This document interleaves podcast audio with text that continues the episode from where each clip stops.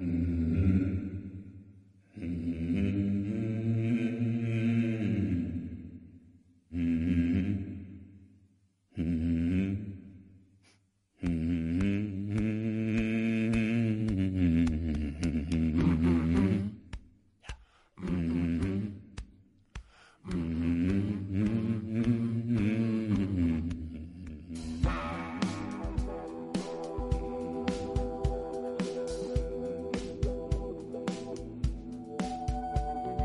闲话加拿大，我是小飞啊，不，我是小新。呃，上一期呢，使用了一个比较活泼的背景音乐，咱们很多听友一听就听出来了，是咱们国内曾经最火的一档广播节目，叫做《飞鱼秀》，也是我个人最喜欢的一档广播节目。当然，很不幸啊，在今年的二月份停播了。我个人是从二零零四年开始听的，当时还不叫《飞鱼秀》，当时叫做 Easy Start to the Day。这个节目可能或多或少会影响到我的一些风格。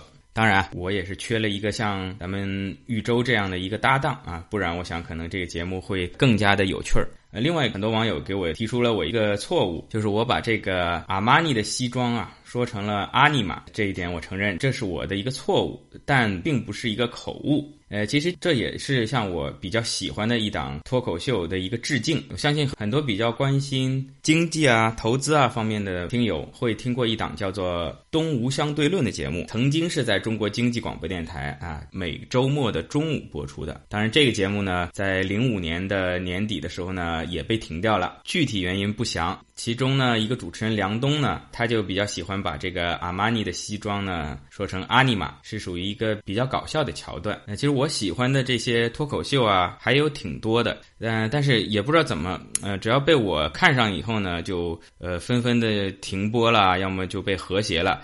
呃，除了上面说的那两个呢，还有比如说老沈一说啊，第三季停了以后说也不知道什么时候回归。这个锵锵三人行。本来在腾讯视频是可以看的，后来不知道为什么也被和谐了。还有这个小说啊停掉了。那小松奇谈呢，应该也是快要被停掉了。所以啊，在这里我得声明一下，我对我自己的这个节目啊是非常不喜欢，呃，也不关注。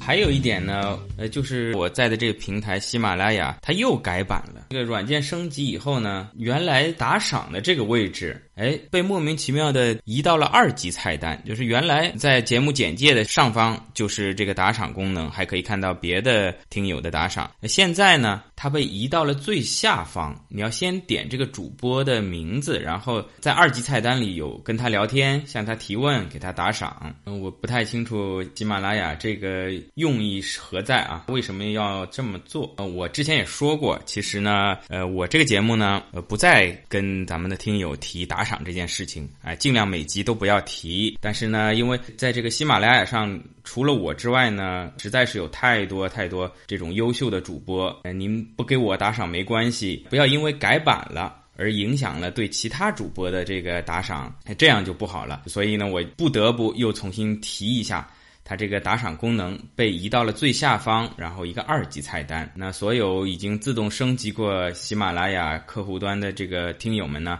啊，您如果还找不到打赏，您可以关注一下我的微博，我会把这个打赏的位置呢，在这边再重新画一个图圈一下。呃，千万不要因为它的改版影响了您对其他主播的打赏。呃，因为我知道，其实呢，咱们喜马拉雅上很多做免费节目的咱们的这些主播呢，大家都并不是说。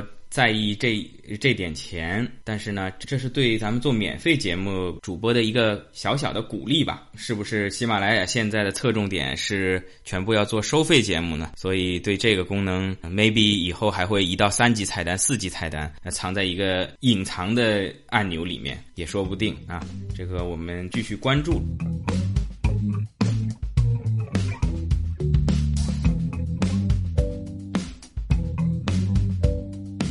好，开始正式话题。这一期讲一个跟我们新移民留学生，或者说是持有工作签证过来加拿大的朋友，跟每个人都密切相关的事情，就是这个银行的开户。所以说呢，咱们华人比较喜欢用现金过来的话，都没有几万，至少带着几千加元跑到加拿大来。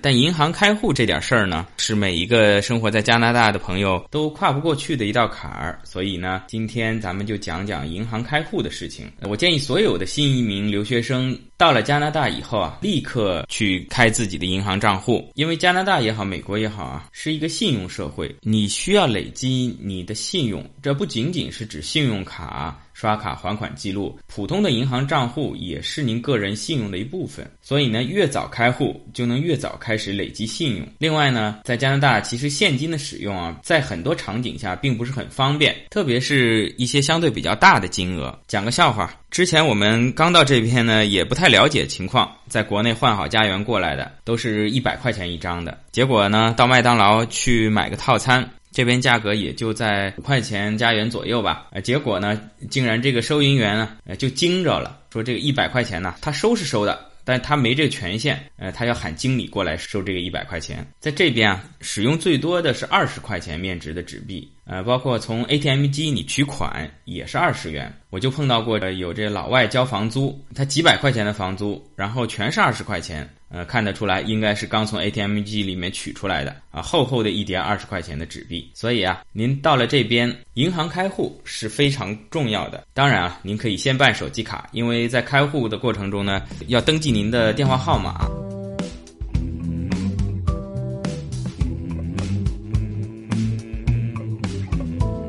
在这里面，我的第一个建议就是呢，您首次开户啊，最好呢还是到唐人街去选择一家有咱们华人客服的银行去开户。这不仅仅是一个语言的问题，说老实话，我的语言是不过关的，所以我也倾向于选择华人的客服。但这不仅仅是一个语言的问题，即便是您在国内英语过了八级、十级、二十级也好。在这边的银行呢，它有很多概念性的东西啊，跟国内是不一样的。我我举个例子，您就比如说，我不知道咱们听友里面有没有九零后、零零后的小朋友，我即便用中文跟您说粮票，您知道是什么东西吗？您可能大致知道是个什么东西，但是很多情况下你可能不理解为什么要有这个东西啊。再举例说，我之前讲过的一个英文，在这边咱们女性朋友用的这个卫生巾叫 pad，就是一块板。这个您恐怕不到这边，你很难理解他的口语是用这个单词去代替。再比如说，咱们国内有这个活期存折跟这个死期，也叫定期存折，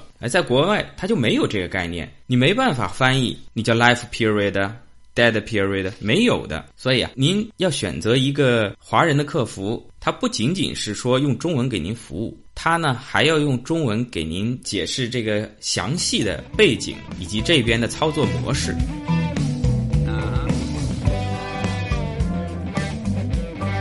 那么你说我去的这个城市太小了，没有唐人街，呃，也没有咱们华人做客服的这个银行，是个小城镇，那怎么办呢？那您今天就把我这个节目啊仔细的听啊，反复的听。应该也就八九不离十了。在这边开户啊，通常呢会给您一张借记卡，通过这张卡，您在 ATM 机上可以访问您的所有账户。为什么说是所有账户呢？那通常开户呢，银行呢会给您一个支票账户，哎，这个通常是必须的，叫 check。然后呢，还会给您一个储蓄账户，叫 saving。储蓄账户呢不是必须的，呃，支票账户在我看来算是一个主账户，您是必须要有的。那么什么是支票账户？什么是储蓄账户呢？这里面的支票啊，呃，不是说呃写的一张一张的支票，我们一般朋友理解的。这里面的支票账户啊，我通俗的跟您讲。就相当于咱们国内没有利息的活期储蓄卡。再说一遍，就相当于活期储蓄卡，但是没有利息。您所有的钱放在里面，你比如说您放两千块钱进去，您两千块钱就在您这张借记卡的支票账户上。但是咱们中国呢，虽然是活期，但多多少少呃有那么一点利息。而老外这边的支票账户呢？呃，您存两千，他就帮您管着这两千，他可能还要向您收这个账户管理费，并没有利息会给到您，这是支票账户。那么什么是储蓄账户呢？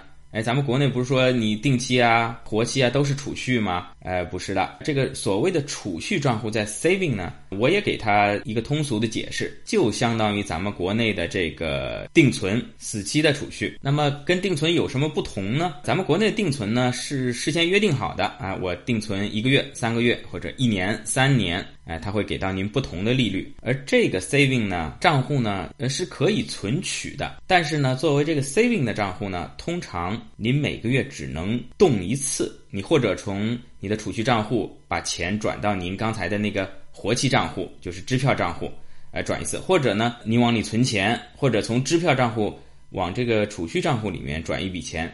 呃，每个月只能动一次，那么超过一次呢？呃，他就要向您收手续费了。这个手续费还不便宜，呃，有可能是一下子就扣掉您四十刀。你想，可能你这个储蓄账户里存，可能存了只有几千块钱。它的年化利率呢，是大概在加拿大只有百分之一多一点啊。但是你一旦呢每个月不小心多操作了一次，您就直接四十块钱没有了。所以这个储蓄账户啊，其实是可以不开的，开了您也可以不在里面存钱，因为存在那儿一年才百分之一的利息。而你一旦哪天真的要急用里面的钱，那你多动了一次，一下子就损失大了。我就在银行开户的时候就碰到过咱们留学生朋友在那边申诉，因为他有买了房子，房贷是自动从他的支票账户里面去扣，一不小心支票账户里面的钱用完了，那银行自动就从他的储蓄账户里面。转了钱出来，那么每个月的对于 saving 这个账户的使用呢，就超过了一次，结果就被扣了四十块钱。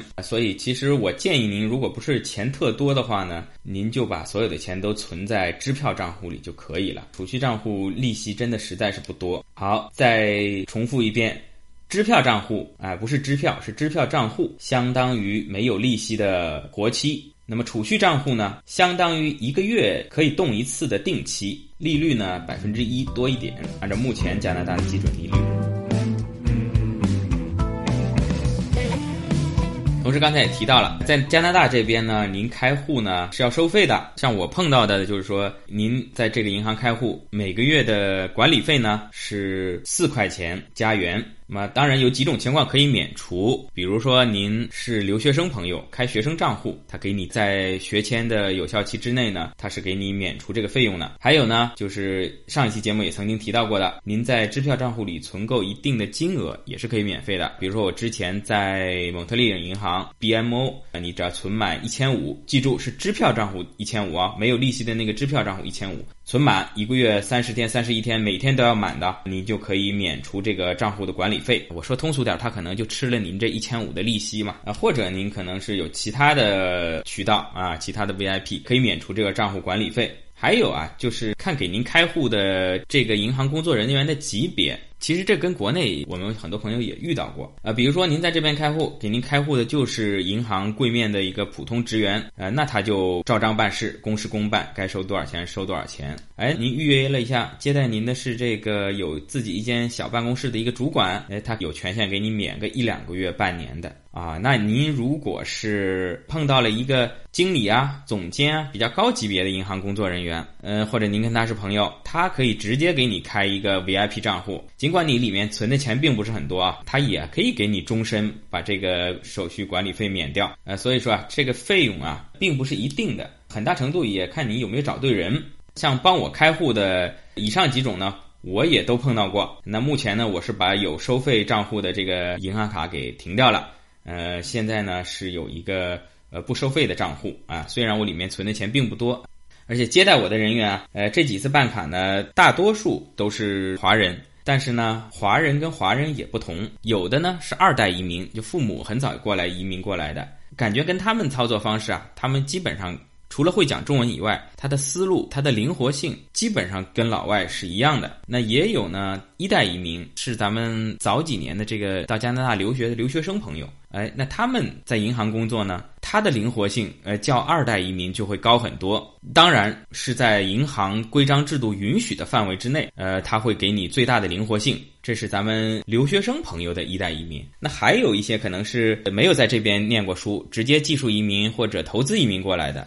那这样的华人呢，相比来说呢，他的灵活性会更高。所以还没有碰到过投资移民过来在银行工作的，可能跟银行风险控制也有关系。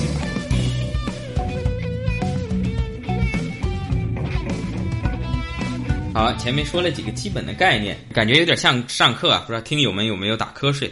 那接下来说几个实际场景的应用吧。您开了户以后呢，你怎么使用这个账户呢？有这么几种情况，咱们说说日常应用的场景。首先呢，您可以到柜台上去使用您这个账户，跟国内一样，可以到柜台上去存钱啊，这个不用说了，可以取钱取现金出来，可以转账，呃，转到某一个账户，可以呢付一些账单，比如说您租了房子，收到电费的账单。或者电话费的账单，您可以直接到银行柜台上去，请他帮你付，这点就没国内方便了。国内您随便去个便利店，他就可以代付，更不要说咱们的支付宝、微信了啊。加拿大这方面，即便是美国，跟中国的差距啊，那不是一点半点。这里提示一个风险，咱们到加拿大来啊，一定要注意保护自己的个人隐私，包括您的姓名、电话、地址。呃，如果不是比较亲近的朋友呢，尽量不要告诉他们。之前我到柜台上去付账单呢，就碰到了这么一个事儿，我忘了带我的借记卡。那么我拿着这个电费的账单到了柜台上，我一看没带卡，犹豫了一下，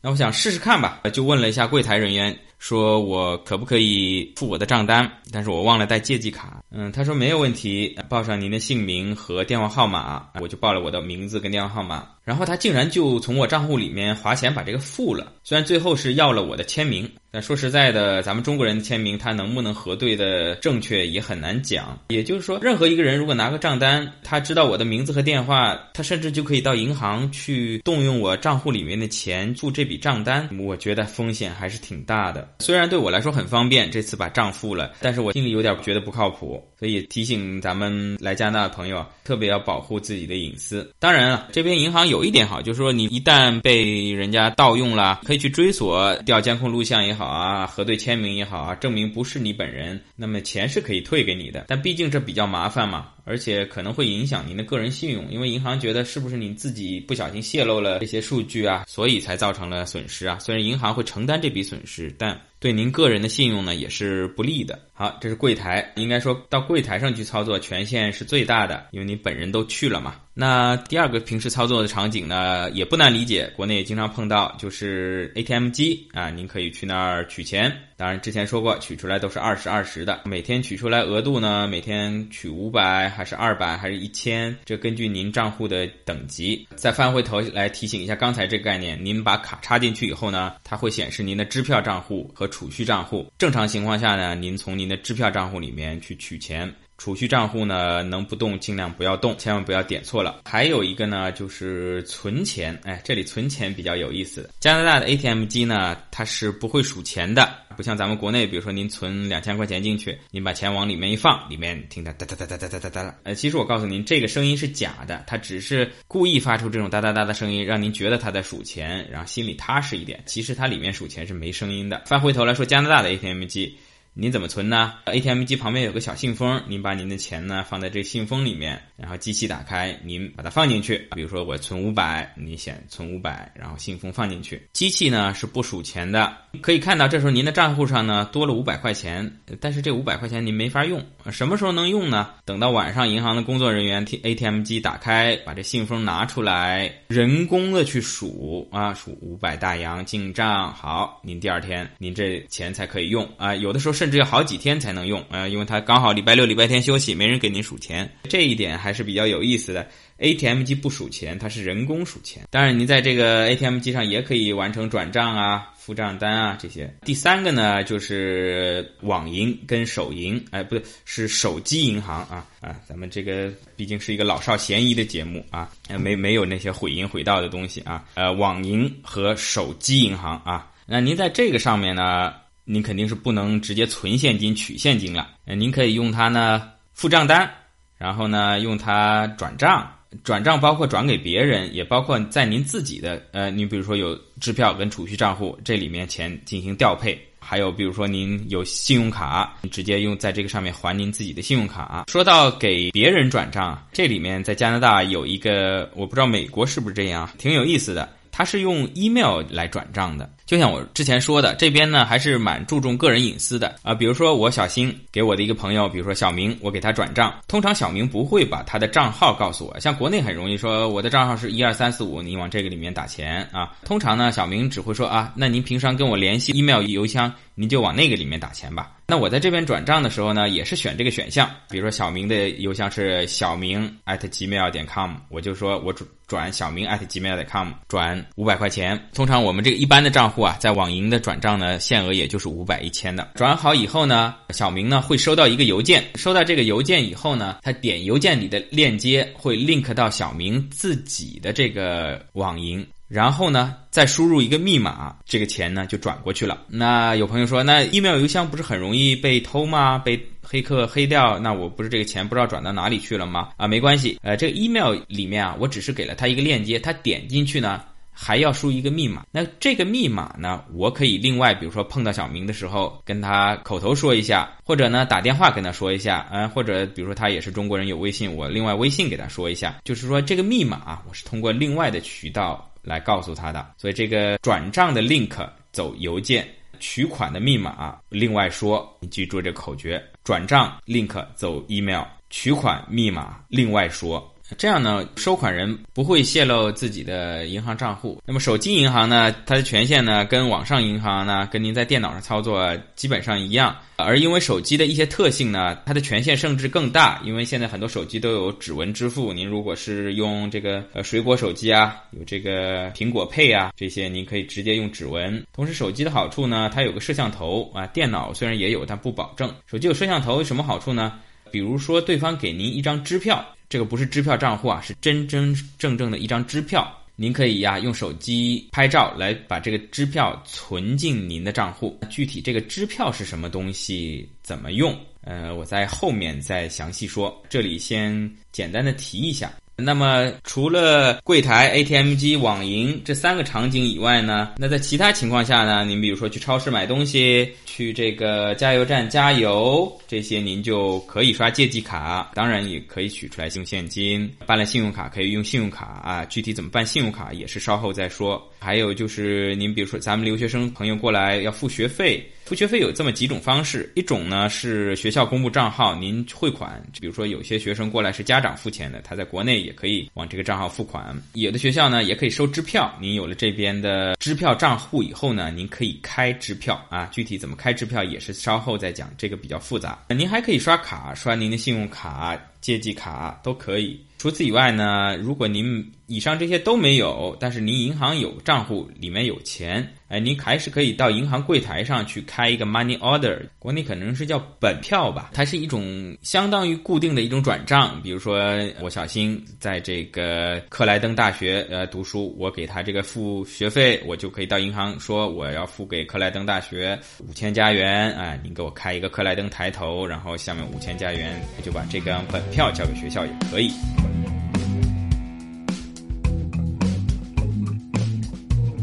好，接下来说说这个在国内也很常用的信用卡。之前一期节目也讲过，作为留学生办卡是有困难的，一般银行呢会要求付押金，付一千块钱的押金，然后呢。给你一千块钱额度的信用卡，通过这个卡你可以累积信用。等你移民啦，有工作啦，那可能会给你额度更高的信用卡，并且不需要押押金。这边信用卡呢，大多数也是不收年费，或者通过某种方式可以免年费的。除了各位有土豪申请的那种什么黑卡啊，这个那个就是可以凭卡坐飞机头等舱啊，住酒店啊，都有很大折扣的那种卡是有年费的。其他我们老百姓申请的卡呢？或者是直接免年年费，或者是跟国内一样，就是刷满几次啊，刷满多少金额啊就可以免年费。跟国内呢刷卡有积分不同呢。这边很多信用卡它都是直接返现的。我们之前办的那个蒙特利尔银行的那个学生信用卡，它就很简单，返现百分之一。就你到了年底，你刷了，比如说刷了一万块，那就返你一百块现金。其他也有些银行卡甚至高达百分之四的返现。当然，它可能有一些其他的一些要求，或者是收年费，或者是要求你刷满多少金额，或者是说只针对。你在超市或者加油站加油返现，其他消费不返现，有些其他的要求。这是申请信用卡。那日常使用呢，跟国内差不多，无非就是刷卡、输密码，跟国内区别并不是太大。你拿到这张手里的卡呢，现在国内应该也是这样，就是它有一个磁条啊，另外呢，它还有一个芯片，有些 POS 机是插芯片的，有些是老的是刷磁条的。它还有一个就是非接触式的，就有点像什么呢？有点像咱们国内的上海这边乘公交车的交通卡，哎，你其实不用把卡插进去，只要离它比较近，滴滴一声。就可以完成支付。当然，这个支付呢是相对来说比较小金额的，可能一百加元以下的是可以这样的。不然你不小心误触了，那可能一下子一百多块钱就没了。呃，比如说你在超市付款一百以下，直接用这个卡像刷交通卡一样，滴滴一下就直接付款了。这个是不需要输密码的。那你如果刷磁条或者把芯片插进去，这个通常是要输密码的。具体的，因为我的卡额度也不是很高。就一千块钱的额度，不同银行发的不同的卡可能会略有不同，这点您可以在办卡的时候咨询您的开卡银行。有些人可能不设密码，要求每次都签字，呃，但这边好像通常会开通这个小金额免签字的这个功能，因为如果你在超市买东西，每个人刷了几十块钱还要签字，这个太浪费时间了。但如果碰到大金额或者有一些机构你刷卡的话，它是一定会出一张单子，跟国内一样要签字的。在这边呢，除了银行可以发信用卡以外呢，很多的商店它也可以发自己的信用卡。这个我在出国之前好像国内碰到的还不太多，不知道现在是情况是怎么样。像这边比较大的那个综合性百货商场，像德贝啊，然后肯德基泰啊，卖五金汽车配件的。呃，这些店它都会发自己的信用卡。举个例子，相当于国内咱们国美、苏宁，它发自己的信用卡，或者北京王府井百货，它发自己的信用卡。像这些信用卡呢，相对来说办卡会更容易一些，因为你办了他的卡，可能直接会在他那里消费，所以相对来说它的审核会更松一点，而且给你的额度呢也会更大一点。你在办卡的这个商家消费呢，呃，它的返现也是更多。啊，像我刚才提到的贝是加拿大比较一家老牌的百货公司啊，虽然服务啊各方面都不怎么样，价格也比较贵，但你在他那办信用卡呢，你首刷呢是返现百分之十五的，办第一次你就多买点东西嘛，就有朋友首次办卡一下子就把额度用满，直接刷了几千块钱的东西。像我自己本人办了一张肯尼迪泰的信用卡。在它里面买小家电嘛，也是办卡当日，呃，返现是百分之八，那么以后再消费呢，返现百分之四。但我并不是说叫大家每个商店的信用卡或者每个银行的信用卡都去办，呃，跟大家坦白一下，呃，我在中国呢是有着中国式思维啊，咱们主播是比较喜欢贪小便宜的，有时为了一些小礼品啊，或者一些呃，比如说在国内咱们平安银行信用卡看电影可以打折啊。这个某某银行和星巴克可以买一送一啊！为了这些蝇头小利呢，博主是办了可能不下十张的信用卡。那平时大多数都是在睡觉啊，偶尔刷个几十块钱，然后就还了。这个中国式思维在加拿大是绝对大家要注意的，千万不要办太多的信用卡。为什么呢？因为办卡过多是会影响到您的信用的。比如说您有好多信用卡，以后再申请房贷的时候，银行一调查说你怎么有这么多信用卡，是不是很缺钱在套现啊？呃，房贷就有可能被拒绝。其实我是碰到过这样的例子的。国内有有些朋友说，哎，办卡首刷送什么小礼品，哎，送完以后把这卡退了，呃，过段时间再去办。这个如果是在加拿大，都是会严重影响到您的信用。在北美这个信用社会，信用其实是比钱更要重要的。最近加拿大 TD 银行它是办卡送电视机，我后来权衡了一下，因为我本身已经有两张信用卡了，那我就没有办。其实他一开始让我办信用卡的时候，我是拒绝的。我不能说你让我办我就办，我要看这个信用卡到底是好不好用。不能说你送了很多小礼品啊，那个效果短啊，那个其实都是假的，会影响信用。所以我给我的成家班的建议呢，也是说不要办太多的信用卡。好，开个小玩笑，然后呢？其实加拿大在有些方面还是挺落后的，也不能说落后吧，也可能是更安全。像国内呢，你一刷卡，这个钱就直接从你账号里面走掉了，可以在网上银行实时的查询。而在加拿大这边呢，延时非常严重，你赶上周末刷卡，你周六刷的卡，你到周一这个钱其实还没扣，这有什么好处呢？就是说你如果被盗刷的话呢，可以追回，但也有一个缺点，特别是像我们留学生也好，新移民也好，卡的额度不是太大。你比如说有的卡甚至只有五百块钱的额度，有时候买买菜就把这卡刷爆了。而这个因为没有实时的到账，你在网上查，你看你这个卡的额度呢还是挺高的，还有余额呀？为什么？一刷不通过，或者刷了通过了，隔了两三天，银行把你的卡停掉了，并且说你这个卡已经爆了，直接就扣了几十块钱的手续费，扣手续费还是小，影响到个人信用的积分，那就更加得不偿失了。我个人就碰到过这么一件事情，有一次我到宜家网上买家具，那么。我知道我的信用卡额度是不够的，当时是在星期五的晚上，我就事先预存了大概三千块钱进去，然后呢，在隔了两个小时呢，我就在宜家消费，挨下来到下个礼拜一呢，我在超市买东西刷卡还是没问题，到了礼拜二卡被停掉了，我到网上银行去查账单的时候呢，它已经显示我是卡刷爆了，并且呢扣了四十块钱的罚金。哎，那我就打电话给他们客服，我说，呃，我已经事先存了钱了，你不应该是算我卡刷爆了。他查了一下，确实是在同一天先存了钱后刷的卡，只是因为他们的延时没有到账。造成了系统里面显示我的卡刷爆了。他说这个因为你是同一天，可能它系统有些延时啊。但我说你的说法不正确啊。如果你的系统确实是有延时的啊，那我存三千块钱的时候，可是从我的支票账户里面瞬间就扣掉了。另外呢，你如果确实认为我没有这个额度，当时我一千块钱的额度刷了四千块钱的东西，呃，您应该在当时就阻止我的这个刷卡行为。当时并没有，而是让我顺利的通过了，而且我在周一还继续可以刷我这张卡，那就说明你的系统后台其实是接受了我这笔存款的，只是另外结算的时候呢，你们搞错了，认为我是先刷后存。其实我是先存后刷，那么经过跟他的一番那个口水战，最终他是承认是他们系统的问题，把这个罚金还到我的账户。但是你毕竟打电话也浪费时间嘛，所以我给咱们刚到的朋友的建议呢，因为你存在支票账户里也是没利息的嘛，那你有些钱呢，你可以每个月先事先多存点钱在信用卡账户里面，呃，这样你平常刷卡呢也不至于这么如履薄冰嘛。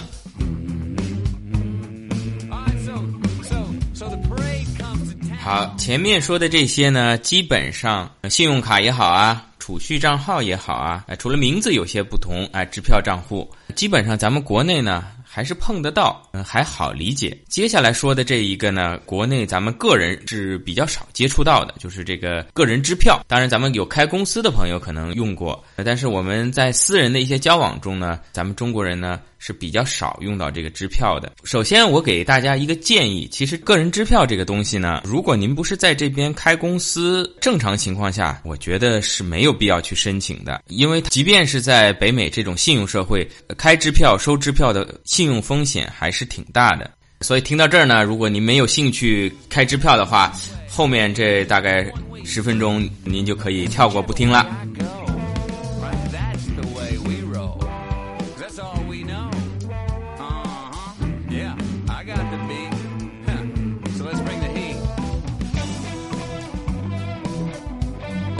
好，那么还是依然有兴趣了解一下支票相关概念的听友们，哎，咱们接着听，还是用一句通俗易懂的话去解释一下吧。这个支票，我给他一个解释啊，就是前计算机互联网时代的借记卡。为什么这么说呢？支票，我觉得就是相当于借记卡转账刷卡，只不过呢，在欧美，它的银行业很早以前就已经有了，但那个时候呢，还没有计算机、互联网、ATM 这些先进的设备。这些实时的查询的技术，那么大家呢，从我的账户里面划钱到你的账户，不可能每次都要求两个人一块跑到银行去取现金或者在银行完成转账，而且双方的银行可能也不是同一个银行。那么互相转钱怎么用呢？那现在我们是互联网可以转账，ATM 机转账啊，甚至咱们国内很先进的，嗯，微信啊。支付宝啊，转账啊，手机就可以转。呃，那在古代啊，我可能也不是很古，近代吧，在没有计算机、互联网的时代呢，在欧美呢，呃，大家就习惯使用支票作为一种转账付款的凭证。那么时至今日，那你说是前计算机互联网时代，呃，为什么还没有被我们新的计算机啊、网上银行啊、手机银行啊所取代呢？为什么老外还在用呢？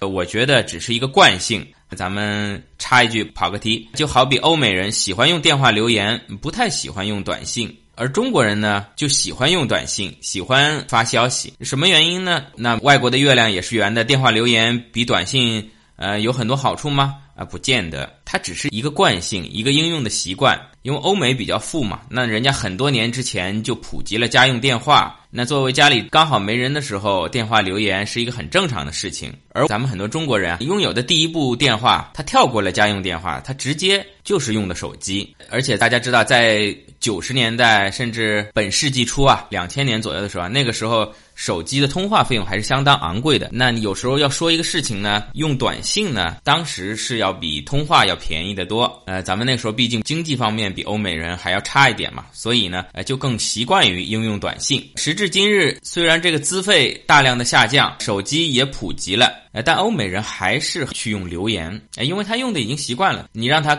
去打字，他觉得很烦。而中国人呢，虽然电话费已经降下来了，很多时候呢，也是因为咱们比较含蓄的性格，咱们还是愿意先发个消息，发个短信啊，发个微信啊。特别是微信，像我这种年纪比较大的，还是习惯于发文字。哎，说哇啦哇啦对他讲语音呢，有的时候还是觉得有点别扭。说回来，我给您讲讲怎么开支票、收支票。您一旦在银行建立了您的账户，前面说过有个叫支票账户的东西。就是您在银行没利息的一个活期储蓄，您就可以向银行申请支票。支票有的时候呢是需要花钱买的，一般来说一本支票我碰到大概是二十五张啊，就是二十五张支票，多少钱我忘了，反正不是很贵。但是你申请以后呢，它大概要两个星期才能寄到你的家里，因为这个支票呢它是要专门为您去定制的。这一本支票上面有您的姓名、您的开户银行、开户银行的地址。呃，您的账号信息，这个账号呢，包括前面几位数是银行代码啊，您所开户的这个分行的代码和您个人的这个账户的号码，这是您到银行去申请支票。那么涉及到付款，举个场景，比如说我要付房租了，给房东五百块，我一个是给他现金，另外呢。可以跟他要他的 email 地址，给他转账。还有呢，我就可以开支票给他。怎么开呢？呃，因为前面说了，这张支票上已经我的个人信息，包括账户、银行都印在上面了。那么我首先要写我付给房东，比如说房东黄世仁先生啊，黄世仁先生。然后呢，多少钱呢？比如说五百加元啊。Five hundred dollars 啊，然后阿拉伯数字也要写一下五百，然后呢还有个备注，我可以写一下房租，呃，当然也可以空着，这只是一个备注。最终最最要紧的，哎，是我一个签名跟一个日期，哎，我要把我的大名签上，小新，二零一六年十一月六号，就是我今天录音的时候，好，交给房东，这是开支票啊，等于我付给别人钱。那在开的时候呢，我首先要确认我自己的支票账户里面。呃，有这五百块钱，如果没有，那就叫开空头支票。好，那么比如说房东，哎，房东先生他收到了支票，他能拿我这个支票直接当钱花吗？当然是不行的，因为这个支票上写了他的名字黄世仁先生，他呢要首先把这个五百块钱的支票存进他的账户里面，或者去银行把这个现金领出来，两种情况。一种呢，碰巧这黄世仁先生啊，他刚到加拿大，他没有任何银行开户，他只能拿着这张支票到银行去取现金啊，拿着他的有效证件。那么取现金呢是需要手续费的啊，可能我给他五百块钱甚至更少，手续费就要直接十几刀扣掉。第二种情况是比较常见的，他呃，当然他是作为一个老房东，他是有银行账户的。他就可以把这五百块钱直接存进他的银行账户里面。有几种方式，一种呢是到柜台上去存，当然这是最最保险的。把这张支票交给银行柜台人员，再告诉他自己的账号，那银行核对名字，啊，就会把这钱存进去。除此以外呢，您还可以直接在 ATM 机上存。前面说了，ATM 机你把它放在小信封里面一存也是可以的。现在呢就更方便了。现在我通常存支票怎么存呢？哎，用手机银行。手机银行什么特点呢？手机啊，它有摄像头。您对着这张支票正面拍个照，反面拍个照。呃，现在这个人工智能识别已经非常方便啊，它识别出这是一张支票。然后呢，您把这个金额，哎，五百块钱输进去，然后存存在哪个账户，它会让你选存在你的支票账户还是储蓄账户。我选存在支票账户，确认就可以了。这五百块钱就存进了我的账户里面。但是对于收支票来说啊。其实是有风险的，除非您非常信任对方，有了长期的往来，收支票风险相当的大。首先，这个支票是假的怎么办？比如说，您在这个加拿大的五八同城上面交易，卖给人家一个什么东西，人家给你开了张支票，这支票是假的怎么办？一般不是银行的专业人员，你无法鉴别这个支票的真假。比如说，你卖个二手车给人家，人家把车开走了，你拿一个假支票回去，这是一点。呃，第二呢，即便它是真的支票，就像我之前讲到的，但对方账户里面其实是没钱的，是张空头支票，这怎么办？这就叫做支票跳票。你的银行把钱存在你的账户，然后他去跟对方开支票的银行一核对啊，小新同学这个账户里面其实是没有这五百块钱的，那银行就不能接受这张支票，造成了跳票。说到这儿呢，我插一句，其实这个跳票啊是从英文翻译过来的，但我觉得这个翻译并不准确，它英文叫什么？英文叫 bounce。Bounce 什么意思？就是咱们比如说拍皮球、篮球，你在拍这个就叫 bounce。直接翻译成中文，这个 bounce 是弹跳的意思。所以我觉得这所谓支票跳票，我觉得正确翻译应该叫弹票，就是说去对方银行结算的时候啊，被弹回来了，这个账户里没有钱，被弹回来。而跳票呢，我小时候不明白这个票怎么会跳，我我的理解是跳票，比如说你这支票编号一二三四五。你中间少了一张，那叫跳了一针，那叫跳票。怎么会叫跳票？我其实是觉得应该叫弹票。不说了，咱们约定俗成，还是叫跳票。那么无论是收到假支票也好，还是跳票也好，您损失的不光是钱，您的个人信用也会受损。朋友问说：“哎，是对方开的假支票跟这个空头支票，怎么我的信用会受损？”但是作为银行来说，他不知道你跟对方私下达成了什么猫腻。你是不是明知道对方是假支票，或者甚至这假支票是不是就您自己编的？或者呢，您是不是知道对方其实没有这个支付能力、这个信用，您还去收他的支票，造成了这个跳票？所以啊，一旦跳票或者是假支票，您自己的信用也会严重的受损啊！当然了，开空头支票的人更加信用严重受损。呃，所以回过头来，呃，还是我前面所说的，没有特殊需要，您不要去开支票。也不要去收支票。还有一点啊，即便这张支票是真的，而且对方账户里面也有钱，您还是有巨大的风险。我告诉您，什么风险呢？延迟风险。我之前讲过了，您的银行收到了这张支票以后，比如说五百块钱，它会先存在你的账户里面。您账户里原来有一千块钱，收了这五百，您看到的是一千五，但其实您真正在用。在刷卡，在给人家开支票的时候，您只能用一千，这五百块钱是属于 pending 的状态，是 unavailable 的。就您的银行通常要花几天的时间到对方银行去确认有这笔钱，然后把这笔钱转到您的银行，这个时候您这五百块钱。才是 available 的，可以用。对于小金额可能快一点，对于上千上万的，有的时候呢，银行也防范风险，他要把您这个支票，甚至说要放十个工作日才能真正给您入账。那这个时候，有时候您急等钱用的话，您在这边开您的支票或者刷您的卡，您非常容易刷爆。您本来以为您这钱是已经进来了，您就花吧，结果隔了十天，或者是延时，或者是跳票，到时候您明明有钱用不出来。还损失信用，哎，真是欲哭无泪啊！走，想哭，你为什么要说伸手啊？想哭，难走，高高兴兴，走，想哭，你为什么要说伸手啊？想哭，走，在这里。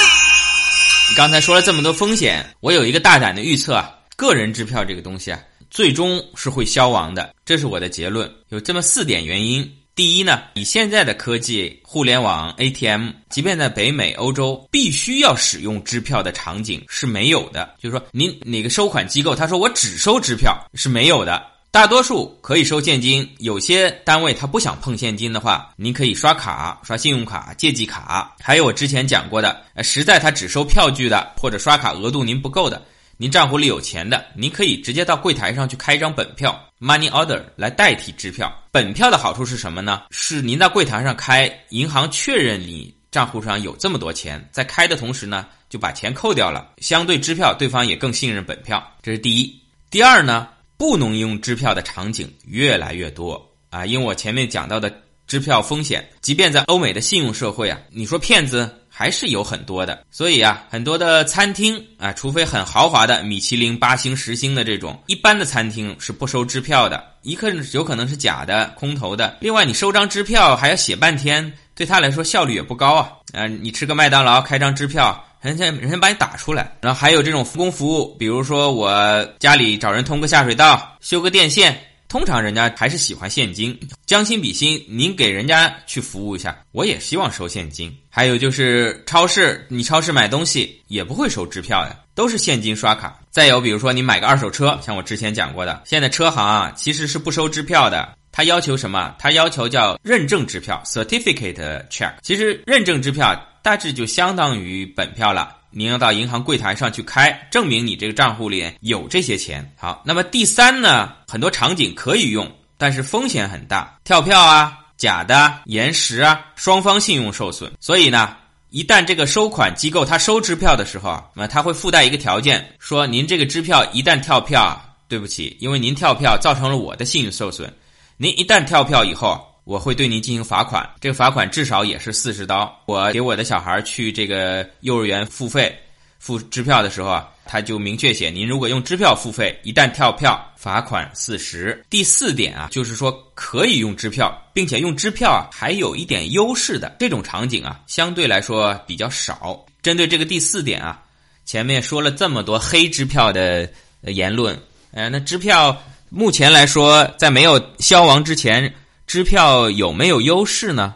在我看来啊，呃，支票唯一一点的优势呢，就是可以开远期支票。什么意思啊？听我跟您讲，还是刚才那个场景，我呢给我的小孩呢托儿所付费，一个月呢大概是一百五十块。那么一种场景呢，是你每个月拿着这一百五十块钱现金也好，支票也好，刷卡也好，跑到幼儿园去付。还有一种情况呢，我就可以给他开一年的支票啊，当然我不会把一年啊一千多块吧。写在一张支票上付给这个幼儿园，这样首先我可能账户里没这么多钱，这样我即使我有，我存在我自己账户里面灵活呀，我没必要全部一下子把一年的费用给到对方。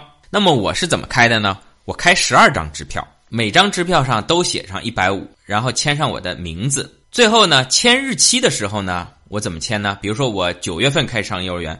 我在这十二张支票上分别签上九月一号、十月一号、十一月一号、十二月一号，一直签到第二年二零零七年的八月一号。哎，十二张支票，这样我把所有的支票给到幼儿园，幼儿园他一年的学费算是已经收了，但是呢，他每个月呢只能去兑现其中的一张支票，然后每个月呢从我的账户中呢扣一百五十块钱。好处是呢，我不用每个月都拿着支票啊、现金啊。跑去幼儿园交费，这样我在第一次交费时候带着我的支票本啊，连写十二张就可以了。作为幼儿园呢，他也不希望一下子收进来那么多钱，那他今年收入很高，他要交很多的税，明年又没有了，他也希望每个月每个月的自动划款。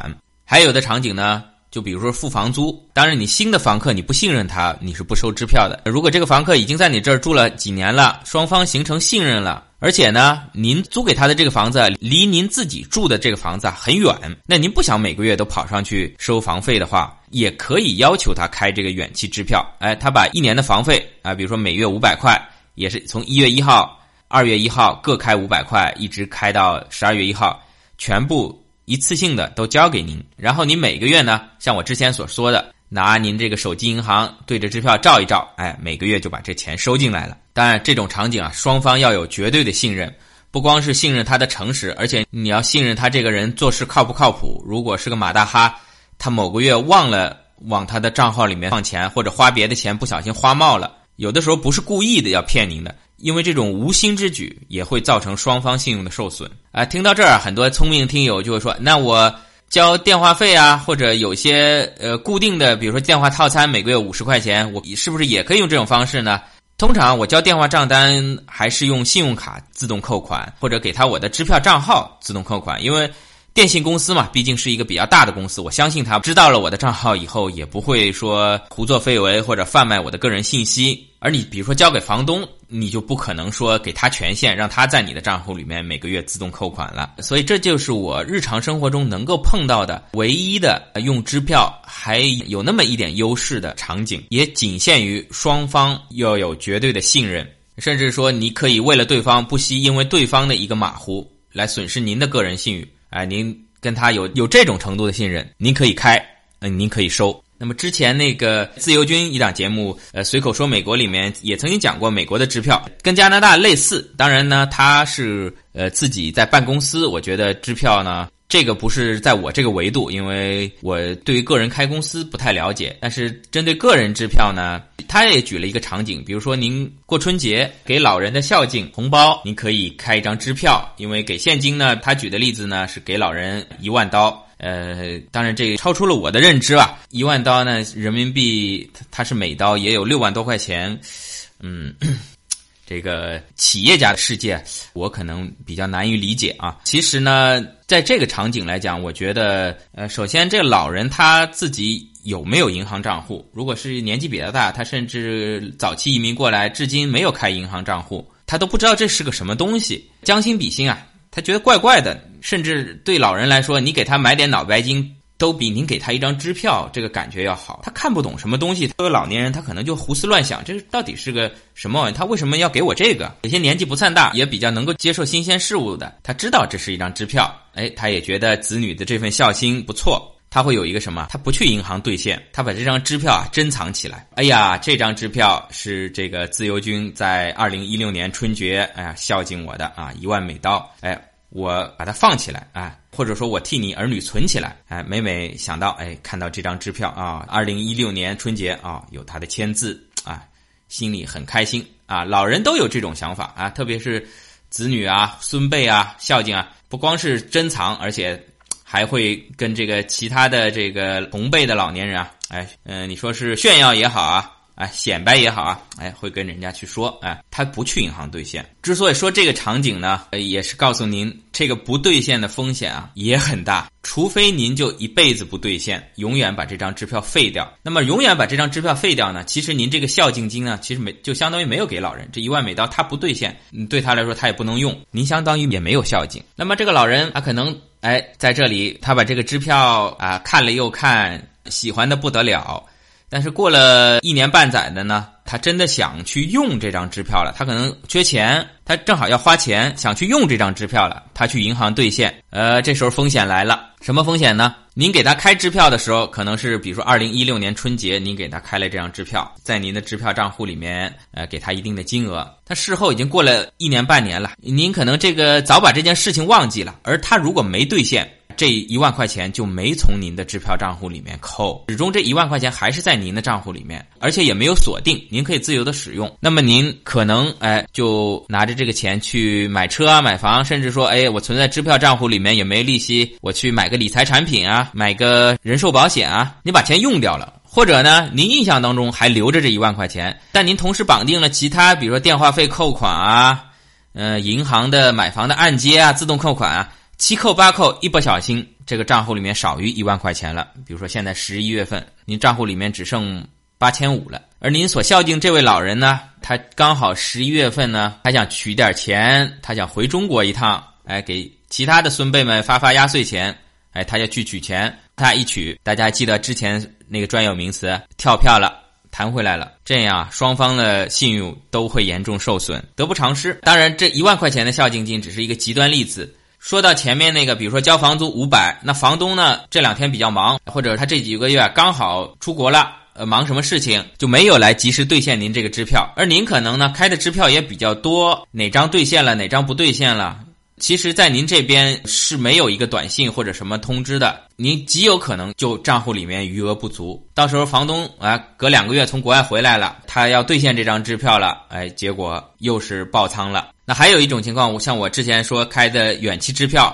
比如说，我每个月工资正常上十一月十号打进来，我给房东开的支票呢，我说我现在没钱，我给你开张支票，十一月十一号您可以兑现。哎，结果这一天您工作单位财务刚好打的晚了，对他来说可能晚一天，对您来说呢，您开出去的支票又变成空头支票了。所以啊，反反复复的我跟大家强调这个风险，开支票有风险，收支票有风险，假的有风险，真的有风险。您提前去拿支票收款有风险，您收晚了还是有风险。回到我之前的结论，您不开公司，没什么特殊需要，还是不要开，也不要收。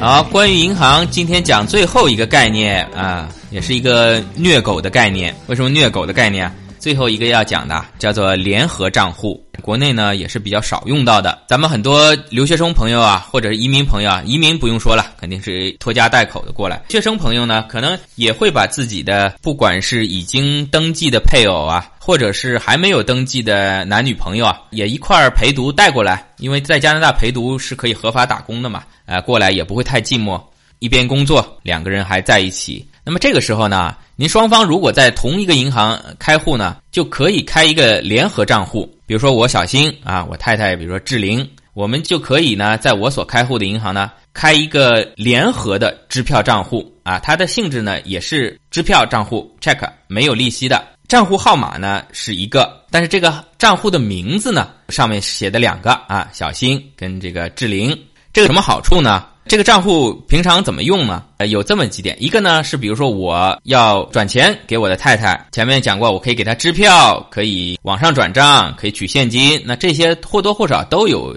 延迟啊或者各方面的麻烦。用这个联合账户就很好了，我从我的支票账户里面，比如说划五百万到这个联合账户里面，然后呢，志玲呢，她呢直接用这个联合账户去付款也可以，她想转到她自己的账户呢。也可以直接从这个联合账户五百万转到他的支票账户，这是一个转账的应用。再有呢，就是我们比如说我跟我太太买了房子，那这个还的房贷呢，如果夫妻共同还的呢，就可以每个月从这个联合账户里面扣款。在北美，有些夫妻或者男女朋友共同买房，他们也是 A A 制的。呃，如果房贷比如说一千块，那么丈夫从他的工资账户里面每个月转五百块。到联合账户，妻子呢也转进去，到时候银行直接扣款，扣这一千块也很明晰。然后同时可以用这个账户交水电费啊、房产税啊这些共同的开支。因为这边有很多夫妻其实各自蛮独立的，比如说两个夫妻都是再婚，各自有各自的小孩，还有共同生的小孩。那比如说这个小孩的开销从这个账户走，那个小孩的开销从个人账户走。还有呢，就是我收款不得不提到前面还是那个支票，如果对方呢给我们。开支票，他无论是开小新的名字，还是开志玲的名字，都是被银行认可的。开小新的名字，我可以存在我的支票账户里面，也可以存在联合账户里面啊。如果开志玲的名字呢，就存在志玲的支票账户里面，也可以存在联合账户里面。我用这个联合账户对外付款开支票呢，也是我最终签我的名字也可以。我太太呢，只签她的名字也可以使用这里面的钱。这是就是作为呃夫妻也好啊，男女朋友也好，在一起呢。对于有些款项的使用呢，会比较方便，这也是我在国内原来没有接触到的一个概念。哎呀，咱们这个汪星人有没有感受到加拿大银行系统这种满满的恶意啊？当然啊，这个联合账户，我的理解，其实如果您跟人家合伙做生意、商业伙伴，即便不是夫妻，两个男的好基友。可能也是可以开这个联合账户的，因为我们开的时候他并没有跟我们要这个结婚证啊之类的，然后就说你们在一起买房开一个联合账户。如果好基友合租房子，那也是可以开这个联合账户的。当然，您如果是呃没有男女朋友也没有基友的汪星人呢，那我在这里对您造成的两万点伤害呢，我是深表歉意。好，这期的节目就讲到这里，欢迎大家订阅转发。评论，还有就是，如果您不嫌麻烦，你可以进一下我们前面讲到的那个二级菜单。好，咱们下期见。